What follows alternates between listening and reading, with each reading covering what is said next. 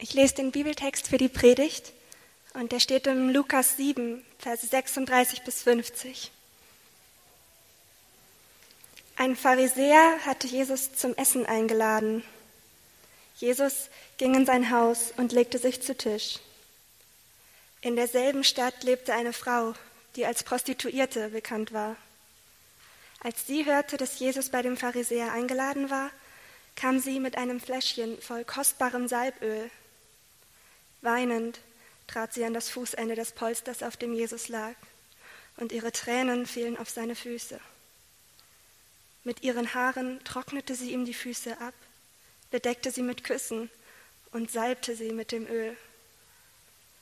Als der Pharisäer, der Jesus eingeladen hatte, das sah, sagte er sich, wenn dieser Mann wirklich ein Prophet wäre, wüsste er, was für eine das ist, von der er sich da anfassen lässt. Er müsste wissen, dass sie eine Hure ist. Da sprach Jesus ihn an. Simon, ich muss dir etwas sagen. Simon sagte, Lehrer, bitte sprich. Jesus begann, zwei Männer hatten Schulden bei einem Geldverleiher. Der eine schuldete ihm 500 Silberstücke, der andere 50. Weil keiner von ihnen zahlen konnte, erließ er beiden ihre Schulden. Welcher von ihnen wird ihm wohl dankbarer sein? Simon antwortete, ich nehme an, der, der ihm mehr geschuldet hat. Du hast recht, sagte Jesus.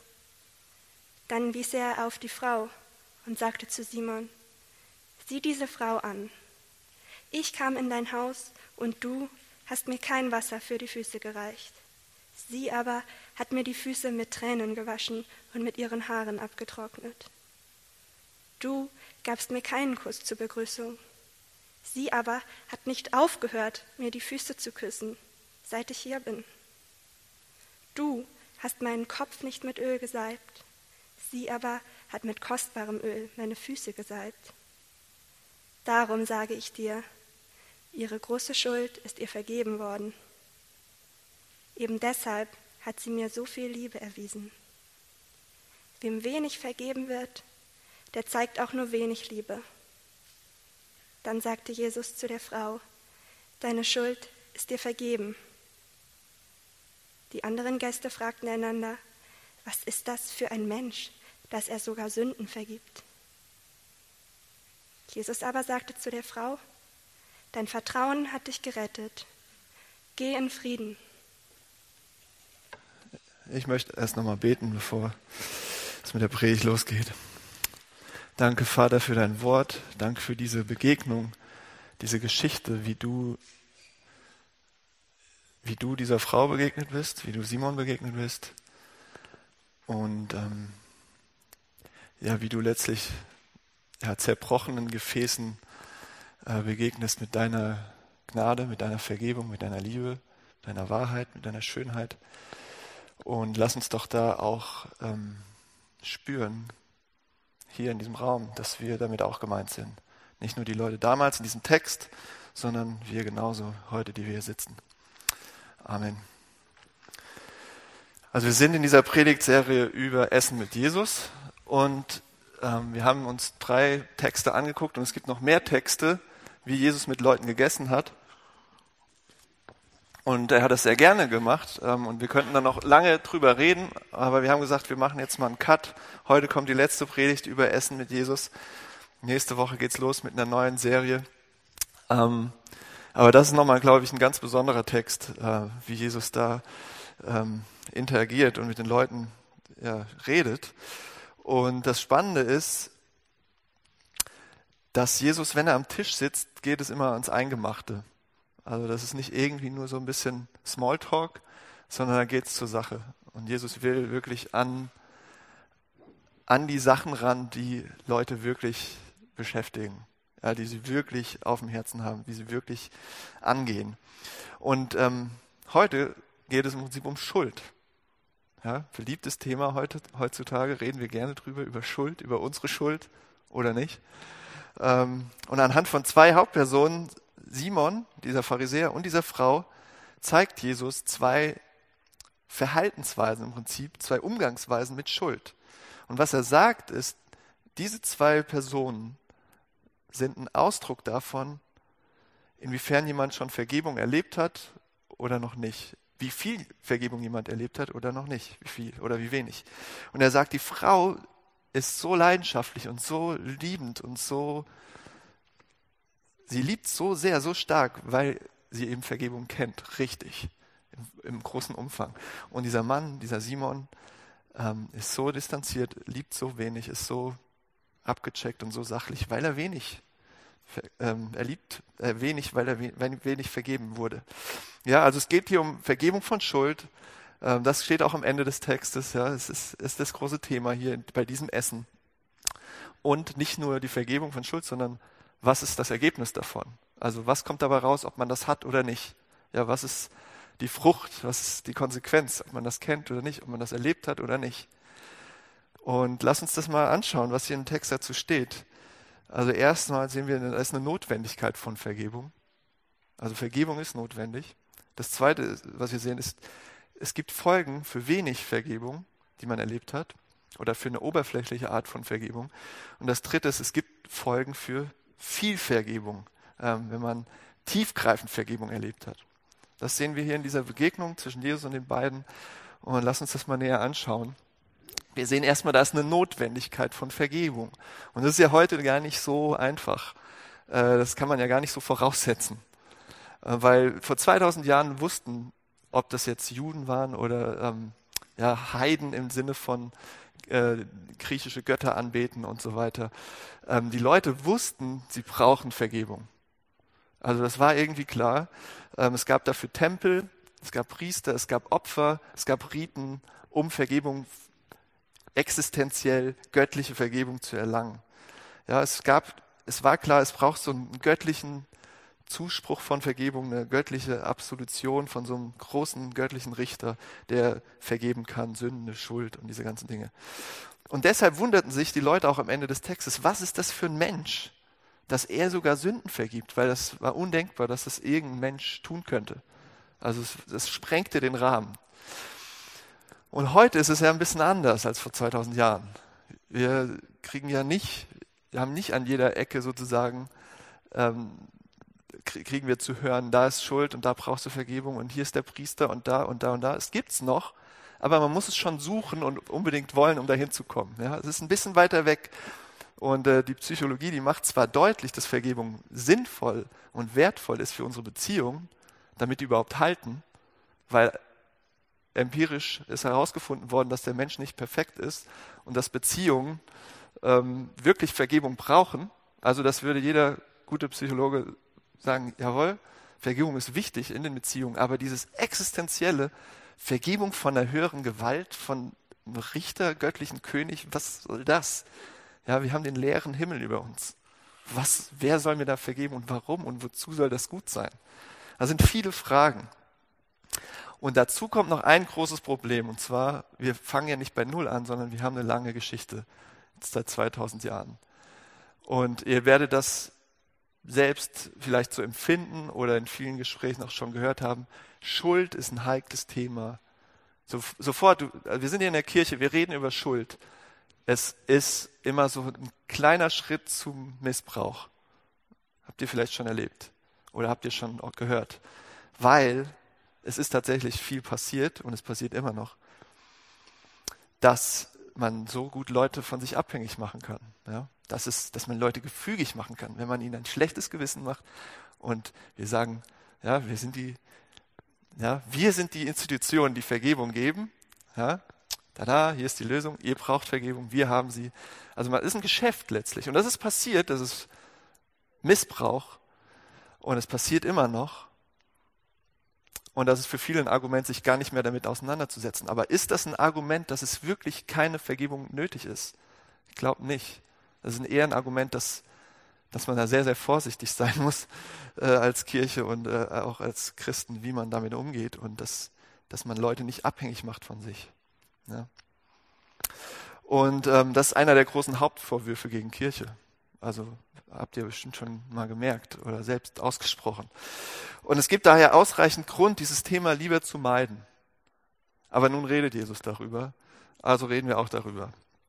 Und das Problem ist ja interessant in dem Text, das sind ja gar nicht diese Sünder, die ja offensichtlich Vergebung brauchen. Also hier in dem Text zumindest nicht. Diese Frau ist ja gar nicht das Problem, ist ja gar nicht die Schwierigkeit, sondern genau die, die sich nicht als Sünder bezeichnen. Also habt ihr das gemerkt beim Zuhören? Ja, das ist eine Geschichte für Leute, die sich selbst nicht diesen Stempel aufdrücken, wir sind Sünder. Das ist eine Geschichte für Leute wie viele heute, wie, wie, wie für uns, ja, für Menschen, die sich sehr, sehr schwer tun, sich selbst so zu bezeichnen und sagen, ja, vielleicht mache ich hier und da mal einen Fehler, aber ich bin äh, im Prinzip komplett durchzogen mit Fehlerhaftigkeit und Unzulänglichkeiten und Schwächen und Schuld und äh, das so schlimm ist es jetzt auch nicht, bitte, ja. Und das ist aber eine Geschichte genau für äh, Leute, die sagen, die sich diese, diesen Stempel nicht aufdrücken lassen wollen. Das ist interessant. Und das wusste Jesus vor 2000 Jahren schon. Die gab es damals auch schon. Okay, nochmal ein Gedanke. Warum könnte das sein, dass für uns Schuld heute so ein rotes Tuch ist? Und da ist mir ein interessanter ähm, Hamburger begegnet. Ähm, vielleicht hat der eine oder andere von euch schon von ihm was gelesen. Der Zeit ist ein äh, Zeitredakteur, ähm, Auslandskorrespondent im Büro Indien. Und er hat eine interessante Antwort gefunden. Jan Ross heißt er. Und das Zitat könnt ihr auch gerne mitlesen. Das ist ein bisschen länger. Das lese ich jetzt mal vor. Im Programmheft auf Seite 6 ist es Text zum Abendmahl. Also nicht wundern, nicht auf der ersten Seite, sondern auf Seite 6.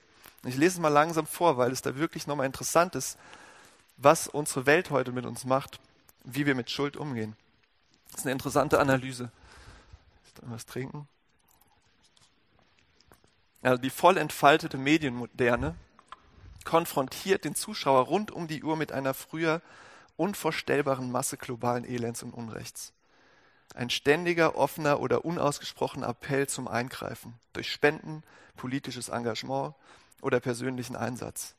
Man kann nicht wegsehen, aber man kann auch nichts ausrichten oder ist einfach zu bequem dazu. Das verstärkt die Schuldgefühle und die Notwendigkeit, sie zu ersticken. Wofür Gott nicht mehr aufkommt, man selbst aber auch nicht aufzukommen vermag, das muss entschärft und letztlich zum Verschwinden gebracht werden. Vielleicht ist das die wirkliche Dynamik, die hinter der Emanzipation von der Schuldkultur steckt.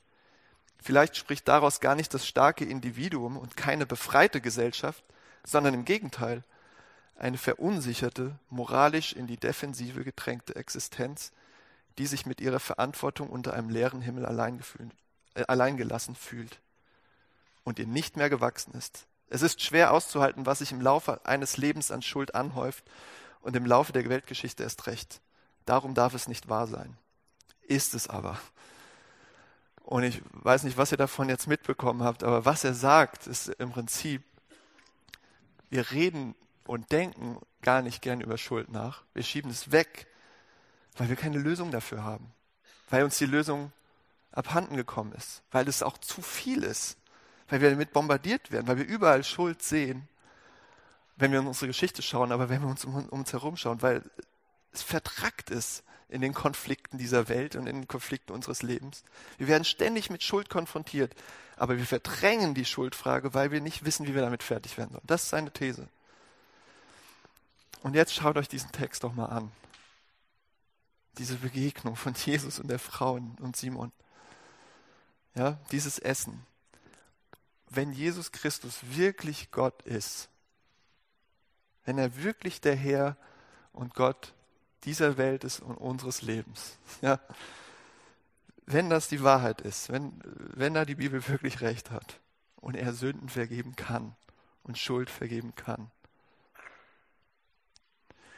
wäre das nicht wunderbar? Wäre das nicht toll, so einen Gott zu haben, der so mit Sünde und Schuld umgeht? Wäre das nicht jemand, dem wirklich, dem ich das anvertrauen kann, meine Schwachheit, der so mit dieser Frau umgeht und so mit Simon umgeht? ja, der, dem wirklich meine Anbetung gehören sollte, mein ganzes Leben, jeder Atemzug, wer ich bin. Ja, und wie genial ist das doch, wie Jesus hier, sich hier verhält, wie nahbar, wie, wie nahbar, wie sinnlich, wie liebevoll, wie, ja, Ich könnte euch einen Gott vorstellen, der besser mit Schwachheit, Schuld und Sünde umgehen könnte als dieser? Ich kann es nicht, tut mir leid. Ja, ich, der geht besser damit um als ich selbst. Der geht besser damit als irgendjemand anders, den ich kenne. Und ist es nicht erstaunlich hoffnungsvoll, darüber so nachzudenken, wie hier darüber geredet wird? Es dient nicht dazu, andere zu unterdrücken, die schon am Boden liegen und schwach sind, sondern es dient dazu, die hochzuheben. Das, das strahlende Hoffnung für Verzweifelte und Gescheiterte und am Boden liegende und das hagelnde Kritik für Leute, die sich für die Besten halten, für die Stolzen, die auf dem Ross sitzen, auf dem hohen Ross. Und ähm, äh, in den Worten auch nochmal von Jan Ross, der so sagt, die Saubermänner, die sich permanent im Recht fühlen, an denen kein Zweifel nagt, die nie unter Gewissensbissen leiden und die leider sehr oft in der Kirche vertreten sind und hier auf den äh, Kanzeln von uns auch. Und am Ende sagt Jesus zu den Simons dieser Welt, zu den Selbstgerechten, ihr seid das Problem. Nicht die, die offensichtlich irgendwie fehlerhaft sind. Ihr seid das Problem. Ihr seid nicht fähig zu lieben. Ja, sie bekommen den Warnschuss, nicht die Fehlerhaften, nicht die Gescheiterten. Ist es nicht ein herrlicher Trost, wenn das Gott ist, wenn, wenn so Gott ist? Ist es nicht wunderbar? Und das verdient die größte Bewunderung, dass Jesus dann trotzdem sagt, auch wenn er so ein Gott ist, und jetzt setze ich mich zu den Pharisäern an, an den Tisch und rede mit denen. Ja? Und die gebe ich auch nicht auf. Und dann kommt er zu uns. Oder zu einigen von uns. Zu denen, die stolz sind, die selbstgerecht sind. Die sagen, ich bin aber gut. Ich bin okay. Ich bin einer von den Guten. Nicht so wie die. Und dann kommen wir direkt zu der zweiten Sache, die wir im Text sehen, die Folgen von wenig Vergebung. Ja, Simon, wir sehen Simon, der Pharisäer, und seine Freunde völlig perplex. Was passiert hier? Ja? Was geht hier vor sich? Jesus ist ein guter Lehrer und sie wollen ihn abchecken. Ja, was, was sagst du so? Was ist deine Lehre? Erzähl mal ein bisschen. Aber es ist alles so ein bisschen in der Distanz. Sie wollen herausfinden, wer ist dieser Jesus? Was ist das für ein Lehrer? Ist er sogar ein Prophet? Ja, vielleicht, vielleicht tut er Wunder und so. Also sie wollen herausfinden, wer er ist. Und dann kommt diese Frau und sie trauen ihren Augen nicht, was, was sie macht. Ähm, wie Jesus das mit sich machen lässt, wie er nichts sagt. Das war ein Tabu, das war ein Schock. Ja, alles, was, was sie in ihrem Leben gelernt haben, als guter Pharisäer, äh, sich zu trennen von dem Sündigen, von dem Unrein, von dem Fehlerhaften. Zu trennen von diesen Leuten, nicht mit denen zu essen, nicht mit denen die ganze Zeit rumzuhängen, nicht von denen beschmutzt zu werden, von ihren schlimmen Gedanken und schlimmen Verhaltensweisen. Und dann kommt die da rein, mitten ins Essen und dieser, ja, äh, Jesus, der meint, ein Prophet oder mehr zu sein, lässt das alles mit sich machen. Das geht gar nicht. Das zerstört ihr Weltbild sozusagen. Ja? Und dann kommt Jesus und sagt zu ihm im Prinzip, weißt du was, Simon? Du bist blind für dich selbst. Du hast keine Ahnung, wer du bist. Die Frau weiß, wer sie ist, du weißt es nicht. Und das macht er mit diesem Gleichnis. Er erzählt dieses Gleichnis von den zwei Männern mit Schulden der eine hat 500 Denare und der andere 50. Und man kann sagen, das sind im Prinzip zwei Leute, die haben Kredit genommen, sind zur Bank, also jetzt mal in heutigen Worten, ich brauche einen Kredit. Der eine für einen gebrauchten kleinen Wagen und der andere für so einen niegelnagelneuen schönen Neuwagen. Ja? Der eine eher ja, ein paar tausend und der andere eher so fünfstellig. War doch richtig, ja. Zahlen habe ich nicht. Fünfstellig. Also 40.000, 50.000, 60.000, irgendwas Schönes. Und die nehmen Kredit und ähm, ja, dann sagt die Bank, äh, also im Prinzip, die können die nicht zurückzahlen, irgendwas passiert und dann sagt die Bank, wisst ihr was? Kredit ist abbezahlt, wir haben das erledigt. So, was für eine Bank, wie soll das gehen? Unmöglich, macht keine Bank. Aber das ist die, das Gleichnis. Warum erzählt das Jesus? Jetzt könnte man ja sagen, er erzählt's, weil er sagen will, ja, der Simon, der hat ja nur 50, ah, der hat ja weniger Schulden. Ist das, was Jesus sagen will? Will er den Simon bestätigen und bekräftigen und sagen, du bist ja nicht ganz so schlecht wie die mit den 500? Will er das wirklich sagen? Das passt irgendwie überhaupt nicht rein. Kann nicht sein. Ähm, sondern was er macht ist, Jesus weiß genau, Simon ist ein guter Pharisäer und er weiß, er braucht Vergebung. Ja? Der weiß, er braucht es. Er ist ein guter, frommer Pharisäer, frommer Jude und er weiß, ich werde vor meinem Herrn und Gott stehen, ich muss mein Leben vor ihm verantworten, er ist mein Richter und ich mache nicht alles richtig, ich brauche Vergebung und deswegen macht er diese Dinge, um Vergebung zu bekommen, diese Rituale, diese, ja, er weiß, er braucht es. Aber was Jesus macht, den Punkt mit diesem Gleichnis ist, er weiß es nicht so, wie die Frau es weiß. Er weiß es irgendwie, aber er weiß es nicht in der Intensität und Tiefe, wie die Frau es weiß, dass sie Vergebung braucht. Er weiß es ein bisschen. Also er spiegelt ihn mit dem Gleichnis, wie er sich sieht. Ja, er, er braucht es nicht so existenziell. Nicht ganz so doll wie sie, so ein bisschen. Weil er hat ja so ein paar Probleme. Ähm, es gibt eine offizielle Bitte um Entschuldigung von einer Person, die ich nicht namentlich nennen will, weil ich hier nie über niemanden herziehen will, auch über keine Bekannten. Ähm, aber das äh, sind so drei, drei Zeilen, die habe ich gefunden. Und ähm, so in der Art stelle ich mir Simon vor, wenn er um Vergebung bittet. Mit dem Wissen von heute erkenne ich, dass ich Fehler gemacht habe, auch wenn sie niemals aus Absicht entstanden sind. Haben sie Vertrauen zerstört. Ich bitte um Vergebung, die unter meinen Versäumnissen gelitten haben oder leiden. Klingt doch gut, oder? Richtige Entschuldigung. Wirklich? Ja, merkt ihr da was an diesen Worten? Das ist kein Eingeständnis von Schuld von jemand, der ziemlich viel Mist gebaut hat. Das ist kein Schuldeingeständnis. Das, das ist eine Selbstentschuldigung. Ich wusste es ja nicht besser. Ich konnte gar nicht anders. Ja, der vergibt sich schon selbst. Er braucht gar keine Vergebung mehr von den anderen. Er ist ja, er bittet um Entschuldigung und bleibt dabei der Saubermann. Mit solchen Worten Habt ihr euch vielleicht auch, habe ich mich schon entschuldigt. Das ist Heuchelei. Das ist eine Entschuldigung, ja, ich habe, aber es war nicht so gemeint, es war bestimmt nur ein Missverständnis und ich habe es versäumt. Ich konnte ja nichts dafür. Und Jesus rüttelt hier an so einem oberflächlichen Verständnis von Vergebung. Das ist nicht nur Entschuldigung, ja. Er rüttelt daran. Er rüttelt an Simons Welt, an seinem Verständnis von Gott, von ihm selbst, von Vergebung. Und was er letztlich damit sagt, ist, wenn du nur mal aufhören würdest, ständig zu versuchen, so gut dazustehen, nur so wenig äh, Angriffsfläche zu bieten, wenn du nicht, nur nicht so blind wärst für deine eigene Zerbrochenheit, wenn du nicht immer nur eine Erklärung, Entschuldigung für alles hättest, was schief läuft, wenn du dich nicht immer rausreden würdest, du könntest so frei sein. Du könntest so sein wie diese Frau, so lieben. Du könntest so platzen vor Leidenschaft wenn du nicht immer alles versuchen würdest zu kontrollieren und dazustehen und als der Tolle und Gute, könntest Vergebung richtig schmecken. Er lädt ihn letztlich ein, den Pharisäer Simon, der da steht wie ein Soldat in seiner Rüstung und unverletzbar ist. Er lädt ihn ein, die Rüstung mal auszuziehen. Ja, wie leicht fällt euch das, Unzulänglichkeiten, euren Fehlern wirklich ins Gesicht zu schauen? Ich sagen, es war Mist. Ich hab's verbockt. Ja, und ich glaube, einige von euch sind wie die Frau, die können gar nicht anders. Die, die jubeln, die gehen auf die Knie und sagen, ich brauche das. Ja, habt keine Angst vor dem, was da, aus, was da alles noch rauskommt aus euch. Guckt mal, wie Jesus damit umgeht, wie Jesus mit dieser Frau umgeht.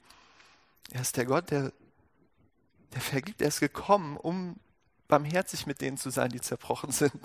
Ja. Aber einige von euch und einige von uns sind wie Simon. Ihr habt euer Leben im Griff, keiner kann euch was vorwerfen. Eine Frage nur, habt ihr mal darüber nachgedacht, dass euer größter Makel vielleicht sein könnte, euer größter Fehler, euer größtes Problem, ähm, so ein Simon-Problem. Nicht, dass ihr was Falsches tut und was Falsches sagt und Fehler macht und ganz tief fallt und ganz schlimme Sünden tut, sondern könnte es sein, dass euer größte Sünde ist, dass ihr versucht ständig zu verbergen, was da wirklich in euch ist. Ständig zu verbergen, dass ihr schwach seid. Ständig zu verbergen, dass ihr auch Vergebung braucht, wie jeder andere normale Mensch. Jesus zeigt, Selbstgerechtigkeit ist schlimmer eigentlich als Fehler zu machen. Selbstgerechtigkeit ist die fiesere Sünde als die großen Fehler, als groß zu scheitern. Es ist gefährlicher für eure Seele. Zumindest hier in dieser Geschichte, für Simon. Warum liebt Simon wenig? Jesus sagt, weil er wenig Vergebung erlebt hat, weil er weil sein Herz noch hart ist, weil das nicht da reingekommen ist. Eine Liebe, die das weich macht. Und weil er blind für sich selbst ist. Und das, weil er ständig sich selbst rechtfertigt, entschuldigt, beschönigt, herausredet und gut ist. Einfach nur gut. Okay, das ist der zweite. Wir sehen die Folge von wenig Vergebung und dann sehen wir noch die Folge von viel Vergebung. Dritter Gedanke, was wir hier sehen. Was ist mit der Frau? Wir sehen viel Vergebung und was das bewirkt. Wir haben hier eine ganz harmonische, gediegene Gesellschaft. Bis diese Frau reinkommt, bis sie reinplatzt und alles die Harmonie zerstört. Unangenehm, ja? Passt da nicht rein. Und äh, wörtlich steht da ja sie Sünderin. Also es ist so ein Etikett, das war wie so ein feststehender Begriff, so ein Fest, Terminus technicus, sagen wir ja, so ein festes Etikett für Leute, die gegen das Gesetz leben, gegen die Gebote von Mose, äh, gegen die Tora. Und ständig und sichtbar und alle wissen das und die hatten so im Prinzip dieses Etikett, das sind die Sünder. Und das war eben für Pharisäer nicht, ja, mit denen hat man nicht gegessen, mit denen hing man nicht rum. Sie, war, sie wusste ganz genau, als sie in diesen Raum reinkommt, ich bin hier fehl am Platz. Sie hat die verurteilenden harten Blicke gespürt. Sie wusste, wie unpassend sie war, wie unerwünscht. Aber es war ihr egal, weil sie wollte zu Jesus und sie ging zu ihm und weinte auf seine Füße, wusch seine Füße mit ihren Tränen, hat seine Füße abgetrocknet mit den Haaren, hat sie geküsst, hat ihr teures Alabastergefäß genommen, das Öl, kostbares Öl und Jesus auf die Füße gegossen und hat komplett die ganze Szene auf den Kopf gestellt. Was tut sie da? Ja, wir wissen, das Öl, das muss ziemlich teuer gewesen sein. Ähm, das war vielleicht sogar, sie war prostituiert, das war vielleicht sogar ihr, ihre Lebensgrundlage, das war ihr, ihre Ersparnisse. Gleichzeitig sollte das Duft verbreiten, damit die Leute, die, die Männer dann angelockt werden. Ja, und sie schüttet Jesus alles auf die Füße, ihr altes Leben, alles, ihre Existenzgrundlage, ihre Sicherheit, ihre Jobgrundlage, ihr altes Leben hin zu ihm, komplett. Warum macht sie das? Nicht, weil das irgendwie Jesus so schöne Augen hatte und äh, so nette Worte gesagt hat und irgendwie sie das ein bisschen berührt hatte, sondern weil sie in Jesus tatsächlich jemand gefunden hat, der mit ihrer Schuld fertig wurde. Weil sie jemand gefunden hat, der mit dem ein Ende machen kann, was sie ihr Leben lang festgehalten hat und gebunden hat. Und weil sie gesagt hat, hier lohnt es sich alles aufzugeben, was ich bisher gemacht habe für ihn, weil hier gibt es einen Neuanfang, hier gibt es wirklich ein, hier gibt es was anderes, was Neues. Und sie hat ihn wirklich als Herrn und Gott anerkannt, sonst hätte sie das nie machen können. Sie lag zu seinen Füßen. Und sie zeigt uns, diese Frau, nehmt euch diese Frau mit als Bild. So, das passiert mit euch, wenn ihr richtig Vergebung erlebt. Nicht genau dasselbe, dass ihr Öl über die Füße schüttet und küsst und so. Nee, nee. Aber diese Emotion da drin, diese Leidenschaft, dieses Risiko, dieses Hindamit mit dem alten Kram. Und dann guckt euch Simon an. So in der Distanz, kühl, beobachtend, verurteilend abgeklärt. Was wollt ihr lieber? Ja? Wollt ihr, was ist attraktiver? Wer liebt mehr? fragt Jesus am Ende. Und was hat die Frau dazu gebracht, so zu, so zu handeln, so zu lieben, so alles herzugeben? Und wenn man dann weiterliest, dann sagt Jesus, es geht um Vergebung. Und was sie dazu gebracht hat, ist letztlich das ganze Ausmaß ihrer Schuld zu sehen und gleichzeitig das ganze Ausmaß von Vergebung zu sehen. Ja, zu sehen, das war alles echt ganz schön, ganz schön großer Mist, was in meinem Leben lief. Natürlich hat sie auch viel Schlimmes erlebt, aber sie hat auch viel Schlimmes getan. Und ähm, dann aber zu sehen, hier ist jemand, hier ist ein Gott, hier ist jemand, der die Kraft hat, der die Macht hat, der die Liebe hat, der die Barmherzigkeit hat, damit fertig zu werden, was in meinem Leben alles passiert ist. Und das hat sie, das hat sie so weich gemacht, das hat sie so zerfließen lassen, das hat ihr Herz geschmolzen. Und das ist letztlich, warum Jesus gekommen ist, für nichts anderes, damit es bei uns passiert. Ja? Damit es bei jedem von uns passiert, damit wir unseren Herrn und Gott in ihm finden, der mit dem fertig wird, was wir vergeigt haben, was wir verzapft haben, was wir falsch gemacht haben. Und sei es noch so äh, sichtbare Dinge oder nicht so sichtbare Dinge. Ja? Dafür ist Jesus gekommen, dafür ist, ist er ans Kreuz gegangen, dafür ist er gestorben. Damit er sagen kann, die Schulden sind bezahlt. Es ist alles erledigt. Du kannst komplett neu anfangen. Hier, du bist frei. Und jetzt lieb, lieb wie verrückt, lieb wie diese Frau. Und ähm, Jesus sagt dann, wem viel vergeben ist, da macht es was mit einem. Der liebt viel. Ja, tragt ihr Schuld mit euch noch herum, heute hier? Habt ihr Schuld, schlechtes Gewissen, Schuldgefühle gegenüber jemandem, gegenüber, tragt ihr Schuld mit euch herum, wo ihr sagt, das wird, das wird mir niemand verzeihen. Das, das ist zu, das ist zu krass. Dafür kann ich mich selbst nicht mehr lieben, dafür hasse ich mich. Habt ihr jemanden verlassen? Habt ihr eine Beziehung zerstört? Habt ihr Vertrauen missbraucht? Habt ihr, was, Tragt ihr eine Schuld mit euch herum, die an euch nagt und euch festhält und umklammert? Jesus sagt, ich werde damit fertig. Kommt zu mir. Ich, ich habe ich hab eine Antwort. Ich bin Gott, der da, damit umgehen kann. Und er sagt zu der Frau, deine Schuld ist dir vergeben. Könnt ihr ihm das glauben? Er hat es erledigt. Und auf der anderen Seite, seht ihr, seht ihr euch, seht ihr keine Schuld? Sagt ihr, okay, der redet jetzt über Schuld, aber irgendwie hat das nichts mit mir zu tun. Ja? Ihr sagt, ich bin okay, ich habe doch kein Problem. Dann habe ich noch eine kleine Geschichte für euch, von mir. Ähm, weil das kenne ich sehr gut.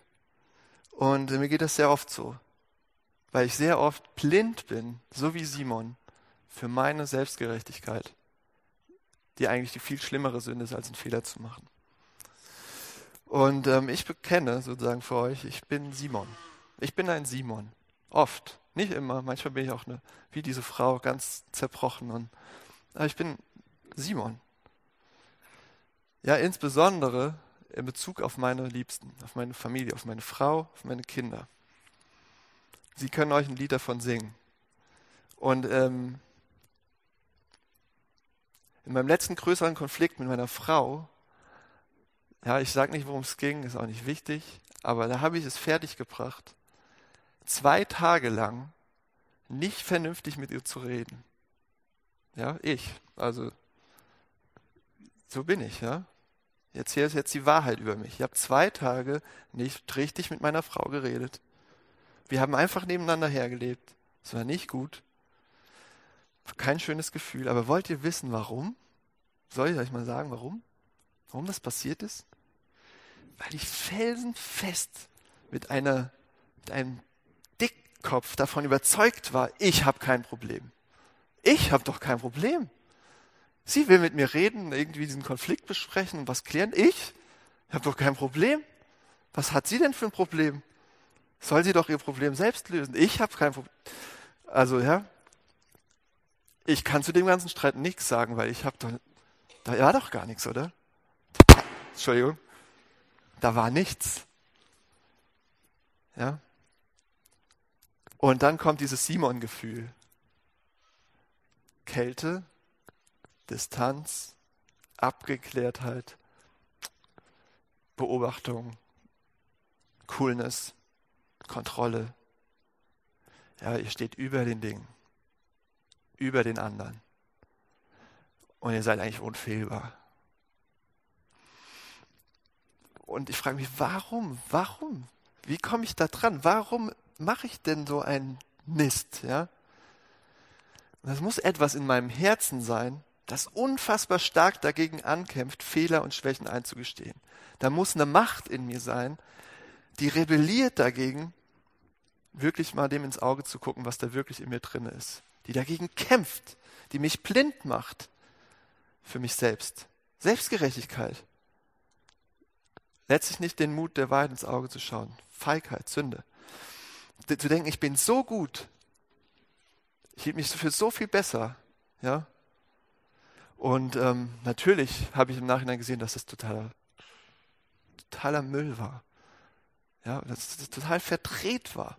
Aber das ist so eine Selbstgerechtigkeit, die eigentlich noch schlimmer ist, als einen richtig doofen Fehler zu machen. Weil da kommt man nicht ran. Da kommt man nicht ran, da muss man draufhauen. Also da muss Gott draufhauen, aber das muss man erschüttern, diese Selbstgerechtigkeit. Die ist so viel fieser als jemand, der richtig Mist gebaut hat. Okay, versteht ihr dieses Simon-Ding? Und ich glaube, das ist eine Macht, die richtig zerstören kann in uns. Ich glaube, das ist, ähm, das ist Sünde auch. Das ist das andere Gesicht von Sünde. Selbstgerechtigkeit. Und Jesus sagt eben, in, in dieser Geschichte kommt das raus, es ist viel gefährlicher und hat schlimmere Folgen, weil ihr liebt weniger. Ihr seid nicht so, ihr seid wenig, euer Herz ist weniger weich für Leute. Und ihr nehmt Vergebung gar nicht an, weil ihr denkt, brauche ich doch gar nicht. Ist doch alles in Ordnung. Ist doch super. Ja.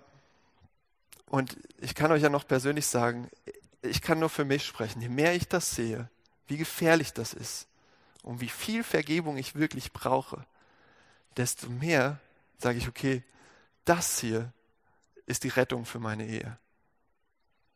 Zu sehen, dass ich da Vergebung brauche bei Selbstgerechtigkeit. Das ist die Rettung meiner Beziehung, nicht nur meine Ehe, sondern meine Beziehung zu meinen Kindern, zu meinen Kollegen, zu anderen.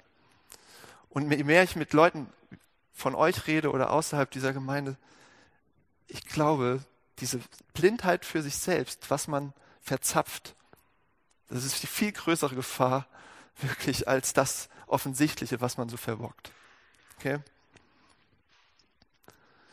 Lasst uns von Simon gewarnt sein. Seid nicht blind für eure Selbstgerechtigkeit. Lasst euch zeigen. Seid nicht blind für eure Schuld, die da ist. Freut euch. Ihr seid schlimmer, als ihr gedacht habt. Das ist das Evangelium. Freut euch doch. Ihr seid schlimmer, als ihr gedacht habt. Wirklich. Da kommt noch mehr raus. Wartet nur ab. Es vergeht Zeit und ihr seht mehr davon. Da ist noch viel mehr in euch, als ihr bisher gesehen habt, was nicht so in Ordnung ist. Versucht es aber nicht zu beschönigen, glatt zu bügeln, euch selbst zu entschuldigen, sondern lasst Jesus daran. Lasst ihn mal daran und dann passieren Dinge. Dann passieren Dinge, die euch wirklich umkrempeln, so wie diese Frau. Dann kommt eine Liebe in euer Leben, die wirklich eine Kraft hat, Dinge zu verändern. Und euch selbst zuerst. Jesus sagt, wem viel vergeben ist, der liebt viel. Also lasst uns doch diese Vergebung nicht einfach links liegen lassen, sondern wirklich nehmen und ergreifen und für uns in Anspruch nehmen. Ich lade euch ein, das zu machen. Jetzt auch gleich beim Abendmahl. Aber jetzt möchte ich erst nochmal beten. Ja, lieber Jesus, danke, dass du so, so barmherzig bist mit den Sündern, den Gebrandmarkten, die offensichtlich scheitern und fallen und Fehler machen. Und danke, dass du so hart bist und Kante zeigst mit den Selbstgerechten. Das ist so gut, weil die brauchen das. Wir brauchen das. Und ähm, danke, dass deine Vergebung so großartig ist, dass sie beide verändern kann. Die, die ganz gerade unten liegen, aber auch die, die ganz gerade stehen und auf dem, sogar auf dem Ross sitzen. Danke, dass, dass du gekommen bist, um uns eine Liebe zu bringen, die echt alles auf den Kopf stellt.